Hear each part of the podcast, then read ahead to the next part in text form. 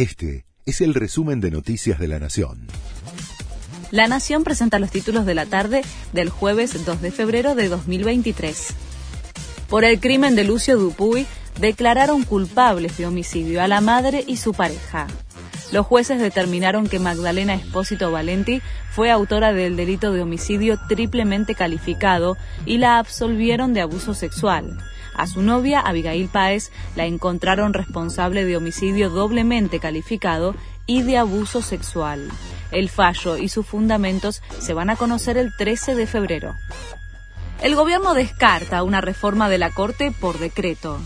En su conferencia habitual de los jueves, la portavoz de la presidencia, Gabriela Cerruti, fue tajante al dar de baja un pedido que había hecho el gobernador chaqueño Jorge Capitanich para que el presidente avance por decreto en la ampliación de la Corte Suprema y en la reforma del Consejo de la Magistratura.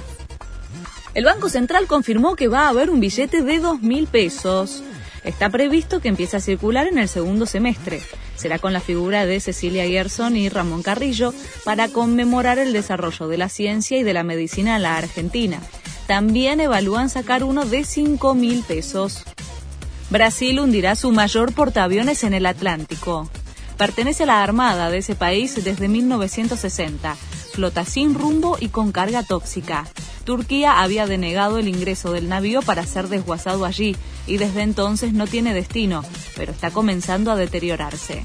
La medida se tomaría a pesar de las alertas sobre las posibles consecuencias ambientales. Preocupa la lesión de Mbappé en el PSG. El delantero estará tres semanas en recuperación por la lesión en el muslo izquierdo, por lo que se perdería el partido de ida de los octavos de final de la Champions, salvo que tenga una recuperación milagrosa. El encuentro será el 14 de febrero en el Parque de los Príncipes. Este fue el resumen de Noticias de la Nación.